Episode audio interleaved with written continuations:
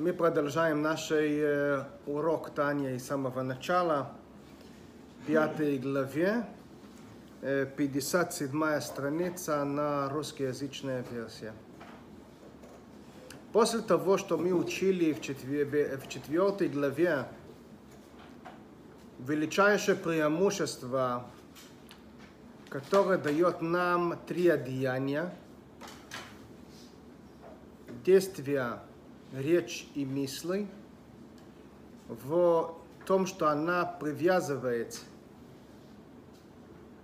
через выполнение заповедей и учение Тору наша душа к Творцу, того, что ни одна душа по себе не способная достичь ни в каких обстоятельствах. В этом главе Ребе добавляет еще один этаж. Этаж выше. Этого этажа на уровень связь, который происходит между душа и Творцу благодаря учению Тору.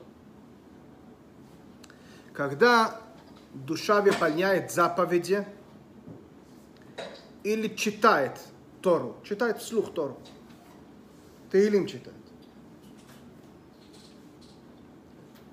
И даже думает о слова Тору в мыслях, без понимания, что является заповедь, выполнение заповеди. Это один сорт связь, который происходит происходит между Творцу и душа. Эта связь называется одеяние. Мы говорили, что выполнение заповедь окружает нас святость Всевышнему, который возникает благодаря выполнению просьба Всевышнему, желание Всевышнему что является заповедь. И, и, и это окружает нас. Тфилин же не находится внутри нас. Одевание тфилин окружает нас. Мезузы не внутри нас, а на косяках двери это окружает нас. Соблюдение субботу это не в нас. Это в мире, в нашей жизни. Это окружает нас. Так же самое, когда человек читает Тору, читает Таилим, слова, которые он произносит не внутри него, а произносит, в, произносит наружу. Те же самые мысли, мысли окружают его, но это не он. В отличие чем всего этого, учение Тора. Учение означает понимание понимание Торы. Там происходит намного крепкий и намного глубже другого сорта качества. Соединение между человек, обычный человек, в том числе его душу и Творцу. Вот об этом будет нам рассказать пятая глава. Читаем. 57 страница. Олетей Сефес Биур Бойер Хейтев. К этому всему, что мы учились раньше, добавим объяснение четкое, зеркальное объяснение. Баэр Хейтов. Лошен Тфисо когда книги Зоар говорит о учении Тору, он пользуется лошем, э, э, слова тфиса. Хватить, взять. Шоомар Ильяу, как написано из пророка Ильяу в книге Зуар, Лейс Махшово, не существует мыслей, тфисо Бог, который может хватить тебя, То есть человеческий разум не способен тебя, то есть Творцу, взять. А что это значит хватить? Взять, охватить. Там более грубо. Хватить, взять, взять к себе в руку. А как это, как это понять? Охватить это просто знать что-то. Взять, взять, физу. Взять, в собственность, взять. Почему, почему это странно? Потому что если я бы скажу, что я могу чувствовать моем знание в руки, прямо шупать ее. Скажет мне, что ты, ну, о чем ты говоришь? Мысли не нужно шупать руками. Это же духовная, духовная составляющая. Можно понимать, почувствовать, поразмышлять, но щупать ее. Это неправильный подбор слов. То же самое, когда пророк Ильяу говорит, нельзя хватить Творцу. Как, как хватить? Что-то надо хватить, что-то хватит тут. Есть причина. Именно про знание слово хватить, взять, можно сказать.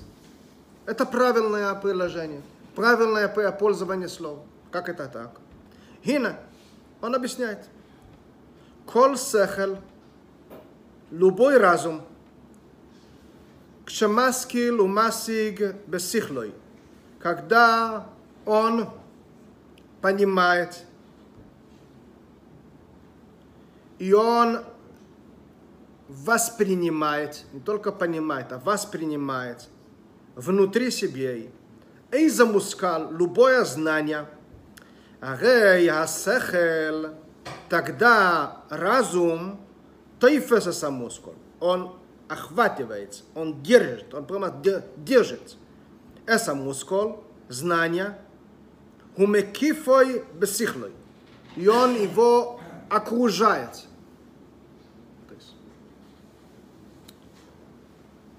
когда мы учим что-то в Тору, вот сейчас, когда я понимаю, допустим, мы уже учили четвертой главе в Таня, и досконально его, ее и понимали, я держу у себя внутри вес четвертой главе. Она не в книге, она у меня. Она теперь моя. Мудрецов говорили, что надо учить ребенок какая-то профессия, для того, что он не будет упрашивать деньги у другими людьми. Другой из мудрецов говорил, я ничего научу не буду научить моя, мой ребенок, кроме знания Тору. Почему? Это того, что он точно имеет. И тогда мудрецов рассказывает ситуация, по которым людей знали профессия, целая профессия, они стали ненужны, и только тех, которые знали вечное знание, как знание Тору, они удержали в жизни. То есть, когда я знаю, это, это, это мое. Никто не отнимет от меня моем знании. Это мое, моем собственность. Это уже не принадлежит кому-то. Это я. Я знаю. Это уже я. Часть, моей, часть моего собственности. Вегамускол – это первая часть. Вегамускол. Не только, что мой интеллект, разум охватывает знания, есть, есть тут обратная сторона. Вегамускол, знания, нит пасу муков умелубош, бетой хасехал шесигу вискилой. То же самое знания теперь не разделена от меня. она тоже принадлежит мне. То есть никто не может сказать, это ты украл собственность. Нет, это моя. Я его держу, она у меня. Это двухстороннее проявление. Она у меня, я держу его, ее. Объясню разницу. Я купил машину. Я не держу машину. У меня есть машина. Скорее всего, машина держит меня. Я в него, я в нее. Если я, допустим, купил яблоко, я держу яблоко, но яблоко не держит меня. Только интеллектная собственность имеет двухстороннее проявление. Я держу ее, она в меня. Это двухстороннее, двухстороннее объединение. Есть тут третья, третья сторона. Вегам хасехел מלובוש במושכול, и мой разум, интеллект, он внутри теперь. Не знание внутри меня, а я внутри знания. וגם השכל מלובוש במושכול. בשעה שמשיגו יבטוי все בשכלי. Когда я занимаюсь знания Тору, то я нахожусь внутри Тору. Почему? Когда я учусь, и кто-то будет меня мешать, что будет происходить? Он будет меня отвлекать, и я не буду понимать. Для того, чтобы понимать что-то, мне нужно концентрироваться. Это означает, что я нахожусь в, в процесс обучения, я нахожусь внутри знания. Поняли? Конечно. То есть, еще раз, есть три, три стороны. Первый, когда я понимаю, уже понимаю. Знание внутри меня, и она принадлежит мне. Я ее хватил, она и принадлежит мне. Двух сторон. Третье, когда я в процесс обучения, я внут- внутри нее. И такое объединение, ни, ни подобное объединение не существует ни в чем, кроме процесса обучения. Такого нет. Любого другого направления есть один или двухстороннюю, но не больше. Берем чувство. Или я поглощен чувство, или чувство поглощено мне, или я занимаюсь ее, или она занимается мной. Но это не всесторонний. В обучении есть всесторонний. Я учусь, тогда я в нее. Я понял, я хватил ее, и она в меня.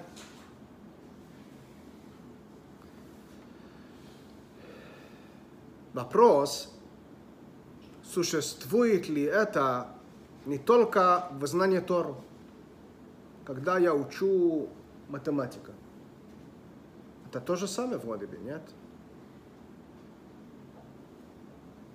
Или я учусь э, инженерскую часть. Это вроде бы то же самое. Или философия. Так какое преимущество знания Тору? Как вы думаете? Ну, первая разница между э, других знаний и незнанием Тору в том, что как процесс обучения, допустим, в институте, как идет процесс обучения? Я слышал лекцию или читал книгу, понимал ситуацию, когда я закончил учить. Я возвращаюсь еще раз к к обучению. Я все прошел.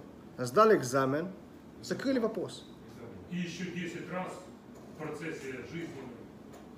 Встречаешь, но не, не изучаешь. Изучаю. Не все понятно. Но не сдаешь экзамен. Того, что непонятно, то это новую. Я говорю о старой. Что-то забывается, что-то не Если забывается, это новое.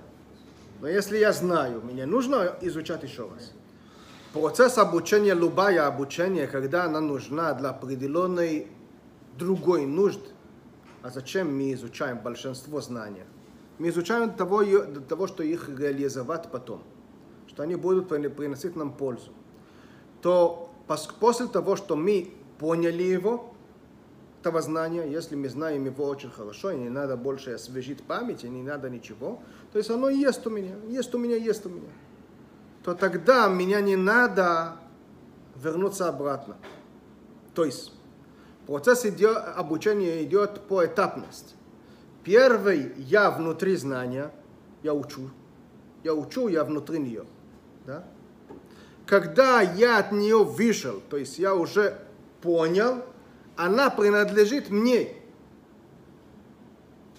То есть одновременно и внутри мне, и я внутри нее практически не происходит. И вы правильно говорите, что вроде бы с учением Тору очень похоже. Ответ нет. Почему нет? Поскольку что мы изучаем Тору не ради только знания, знание это очень важная часть, знать Тору, но не только, а из выполнения заповедей Тору, то мы повторяем знание Тору и раскручиваем ее внутри себя не только ради того, что изучать заново, а для того, что изучать, потому что это заповедь. И поэтому бывает в Тору сознательно, не ради какой-то добычи. Постоянное нахождение в трехсторонной одновременно. Я внутри знания, знание уже внутри меня, и она принадлежит мне. Вот поэтому именно такой вид знания, такой вид обучения происходит именно в учении Тору и не в других мудростях. Несмотря, что это, вероятно, тоже в других мудростях. Но в Тору оно очень четко так. Какая судьба с обучения других мудростей мы будем изучать последняя часть этого, этого главе. Но сейчас мы говорим о обучении Тору, поэтому было важно объяснить, в чем преимущество обучения Тору чисто те- технически. Чисто технически мы занимаемся учением Тору даже после того, что их, ее понимали, для того, чтобы понять заповедь. И мы занимаемся в интеллектом, повторяем в интеллектом знания, которые уже у нас есть, и поэтому трехстороннее объединение происходит именно в знании Тору. והנה, הלוך זו, этого знания Тору, которое называется в том числе Галаха. Что такое Галаха? Галаха это закон, введение к делу.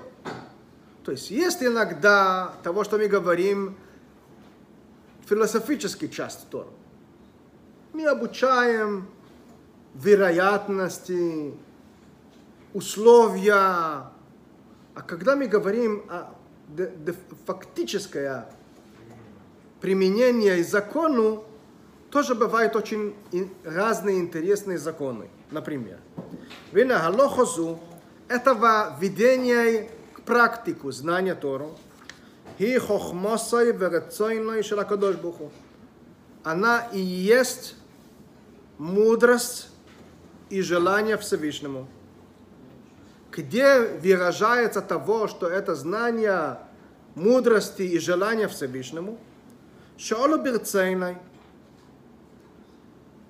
появился у Всевышнему желание, шекшиито ин Реувен ках вехах, что когда Рувен будет предъявить претензия такая-то, Вешимоин дерх мошон, например, Вешимоин как вехах, и Шимен будет предъявить других претензий. И е псак бенаем как вехах. Итог будет такой-то определенный. И не просто, допустим, это было бы спор о поделении земли, о украдении вещей, о торговле, не только в таких вещах. ואף אם לא יהיה ולא יהיה הדובר הזה לעולם לא ולמשפוט על דיין הזה אלו. Даже если никогда в мире таких претензий не будут. Никогда. То есть, например, один из законов, которые никогда не появились, никогда в жизни. Есть такой закон, который мы читали недавно в Тору, Бен Сойреру Мойре. Когда ребенок ведет себя очень-очень-очень подозрительно, родители должны его вести к, суд, к судам, к Санедрин в Иерусалим, и его казнили, казнили. Да, казнили его. Что это за, за закон? Когда изучает, понимает, что, понимает, что это такое. Ребенок, не совсем ребенок, ему 13 лет. А 13 лет до 13 с половиной лет. 13 и 6 месяцев. Должен есть почти 5 килограмм говядина и пить 5 литров при этом вино. Не в, одновременно. 13 лет до 13 с половиной. И тогда в, него, в него видно, видно, что он будет какой-то будущий Гитлер, какой-то страшный человек. И, и, и родители должны этого обнаруживать. Я думаю, что если спрашиваете большинство мужчин и даже женщины, они не знают, чем занимаются их э, детей, пока поздно. То и тем не менее, закон на них, не на него. Не, не должен идти к суде и говорить, ребята, я жру и пью. Нет. Они должны это знать и должны вести его да, к судья. И тогда казнили. Такого вида казни никогда не было. Ну, нету такой вариант. Такого не было. Так зачем это написано в Тору? Желание Всевышнего. Такая мудрость у Всевышнего. Такой человек, такой он хотел. То есть получается, что даже закон, который невероятен в существовании, но это закон Богом его изучение – это объединение с мудростью Всевышнему. Равно, как изучать, изучать, как соблюдать субботу. Равно.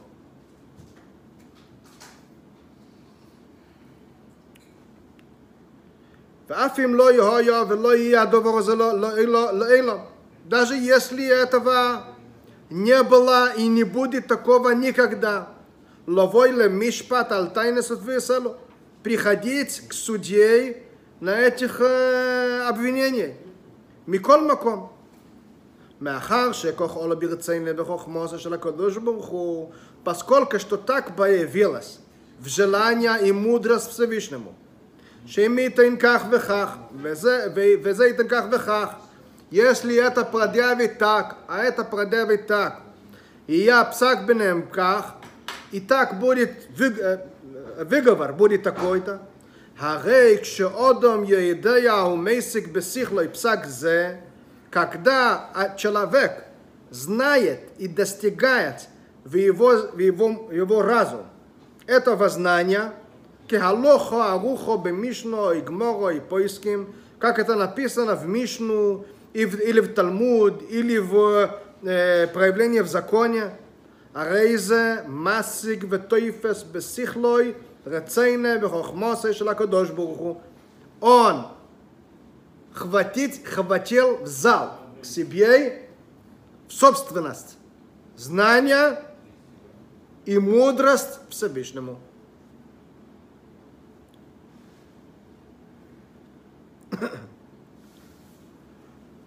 Делейс махшова твисабей. А в чем преимущество? Еще одно преимущество в знании Тору над других мудростей. Когда я учусь математика, я принимаю к себе знания греческих э, математики или арабских математики или э, других, во всяких разных. Когда я учусь философия, я принимаю в себе мудрость, которую писал это психиатр, или это психолог, или это философ, Аристотель, ну, всяких разных. А когда я учу Тору, я в себе взял мудрость Всевышнего. Это еще одно преимущество, огромное преимущество. Теперь Всевышнему, часть Всевышнему находится в, не, в меня. Далейс машова тфисабей. У меня другого варианта взад к себе и Всевышнему нету. Ким Бислабшусом Балоха и Сарухес Лафанейну. Только благодаря знанию Тору у меня есть возможности взять к себе Всевышнему, кусок Всевышнему. וגם שכלו מלובש בהם. Это не только что в меня есть теперь часть Всевышнему. Я внутри Всевышнего. Потому что я взял его в себе, и он взял мой разум в себе тоже. Это двухстороннее проявление. והוא ייחוד נפלא שאין ייחוד כמוהו. Этого объединения, которое происходит со Всевышнему благодаря учению Тору, это объединение бесподобное. Нет никакого объединения под, такого рода с Творцу, кроме изучения Торы. Когда я одеваю тфилин, тфилин окружает меня, но я не окружаю ее. Когда я соблюдаю субботу, субботу окружает меня, но я не взял в себе. Когда я учу Тору, я взял не просто желание, а самой Всевышнее, знание Всевышнего в себе, и в то же время он взял меня в себе. Потому что его знание взяла меня в плену тоже. Это двухстороннее проявление. ולא יקהר כהן נמצא כלל בגשמיאס. Вообще в материальное существование такого объединения не существует, кроме с мудрости. להיות לאחודים ומיוחדים ממש מכל צדוק פינו. объединяться и уединяться из всех сторон.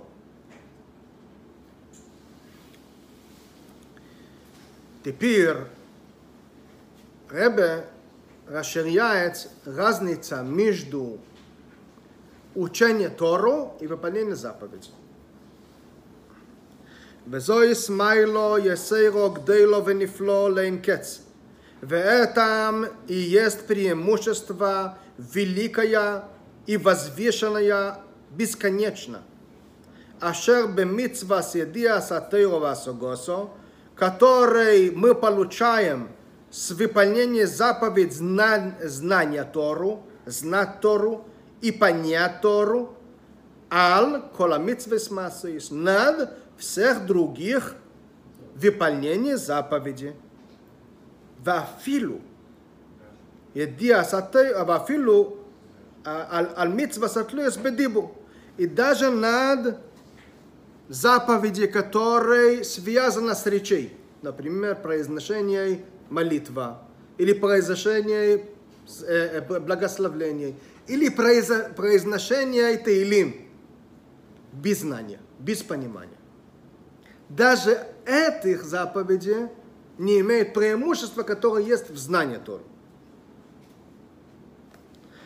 ואפילו על מצווה תלמוד תוירו שבדיבור, даже речь читать Тору. Почему? כי על ידי כל המצווה שבדיבור ומייסה, через всех выполнение заповедей, которые в речи и в, де, в детстве, הקדוש ברוך הוא מלביש את הנפש ומקיפו עיר השם מרישו ועד רגלו. Когда человек выполняет заповеди, святость Всевышнему ее окружает. Есть в Талмуде в трактате Сота очень интересный спор между мудрецов. Но я скажу один из итогов, не вся этого, вся этого отрывок в Талмуде, сугья. Что происходит, какая защита получает человек, который выполняет заповеди, и какая защита человек получает, когда он занимает учение Тора. По итогу, из, там из трех мнений, если не ошибаюсь, когда я выполняю заповедь, я защищен от Ецарара, от искушения во время выполнения заповеди. Тогда святость Всевышнему меня окружает. Мало вероятности, что когда я одеваю филин, я захочу есть свинина. Мало вероятности. Но когда я перестал одевать филин, я уже не защищен. Я уже не защищен. А когда человек изучает Тору, Тору объединяется с ним. Поэтому, поэтому он защищен даже после. И, и притча, которая проводится, это когда человек был вынужден ходить ночью в поля, и все рискует его. Животные, которые нападают на человека, рискуют его. Ямы и, и, и всяких разных э, проблем на улице. И повороты, он не знает, где поворачивать то если он возьмет с собой свечу или факел, он, наверное, защитит себе от нападения животных. Но мало вероятности, что они попадают в яму. А когда все решено, когда солнце появилось, свет появился, когда все. И это примерно разница между выполнением заповеди и учением Тору учение Тору, она становится я.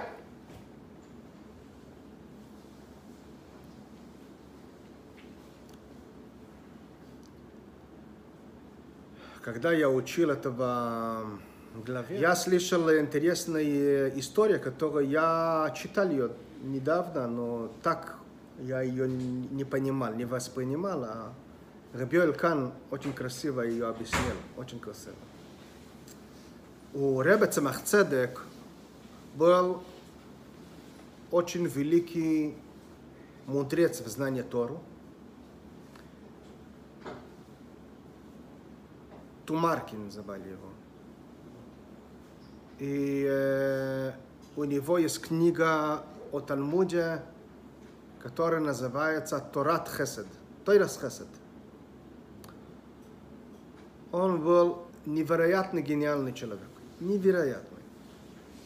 И его, у него было очень много, очень много талантов, но самый яркий и известный талант у него было, было просто фотографический память. Реально фотографический это память. Настолько, что продавец книг в Лубавич, в Лубавич было очень много людей, которые читали книги, и приехали из-за границы в Лубавич – Поэтому там продали книги. Не разрешили ему открывать книга дальше, чем ворота книга, первая страница. Почему? Он знал, что если он перелистает дальше, книга уже не надо было купить. Все уже, все, приобрел. Поэтому он договорился с ним, то ты заходишь ко мне в магазин, открываешь, если писатель книга, тема книга нравится, купишь. Если не купишь, закрываешь и обратно в полечко. Да.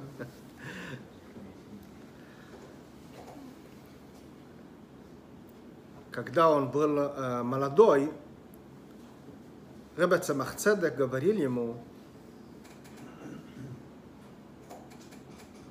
в Ехидес, в уединении, что он думает, что остан, остан, останки, то есть тело после смерти делается. Нам это не вопрос. Умер, так умер, что делается. А такие люди, это, это, это, это важно.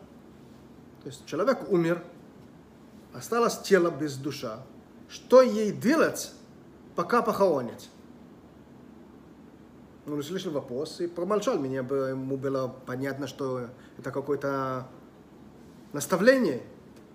Говорит ему Рабе Цемах Цедек, что человек, который повторял постоянно Мишны наизусть, изучал Мишны наизусть, шесть книги Мишны, и повторял это каждый день, то после смерти тело повторяет Мишнаес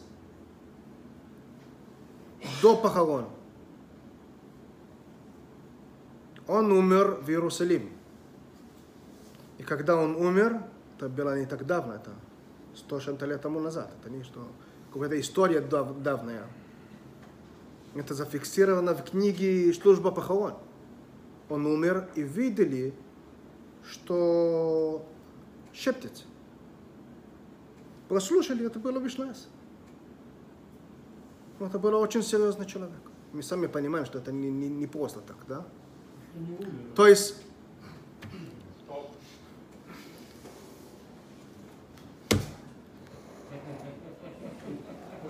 ты слишком много голливудский фи- фильм видишь.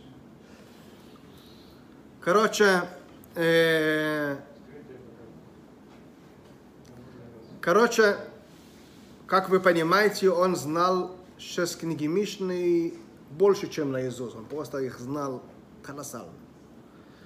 И каждый год, когда он пришел к Ребе Цемах Цедек на праздниках, как хосид, он принес Ребе Цемах Цедек подарок. А какой подарок такой человек может приносить к Ребе? Он приносил ему новое приобретение знания в Тору, которое он придумал. Что-то новое открытие, которое у него было в знании Тору. И Ребе Цемах Цедек очень дорожил этим. Это был действительно дорогой подарок для него. Однажды он зашел к Ребе Цемах Цедек, он рассказал это сын Ребе Цемах Цедек, Ребе Маараш, который стал потом вместо его отца в Лубавич Ребе. Он говорил Ребе, что он приобрел, что-то интересное, его достижение в учении Тору. Ребе услышал и говорил ему, файна сволос, красивые мысли, логика очень хорошая. Но это против Мишну.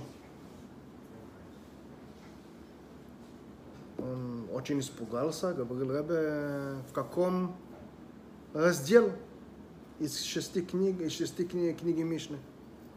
Ребе говорил ему этого раздела. Он несколько минут держал голову, прошел весь этот раздел. Говорит, Ребе, а какой трактат? Ребе говорит ему трактат. Он проводит трактат в голову и говорит, Ребе, в какой главе? Ребе говорит ему, какой главе? Какой Мишна? И тогда Ребе начинал повторять отрывок Мишны, и он держал голову. Он вышел очень расстроен, очень расстроен, что настолько он ошибся. Для них это серьезная ошибка таких людей. И потом он зашел на повторное уеди- уединение с раскаянием. В чем проблема была? Что он нашел в себе, что где-то 20 лет тому назад у него был грех, и поэтому его разум не настроен полностью правильно.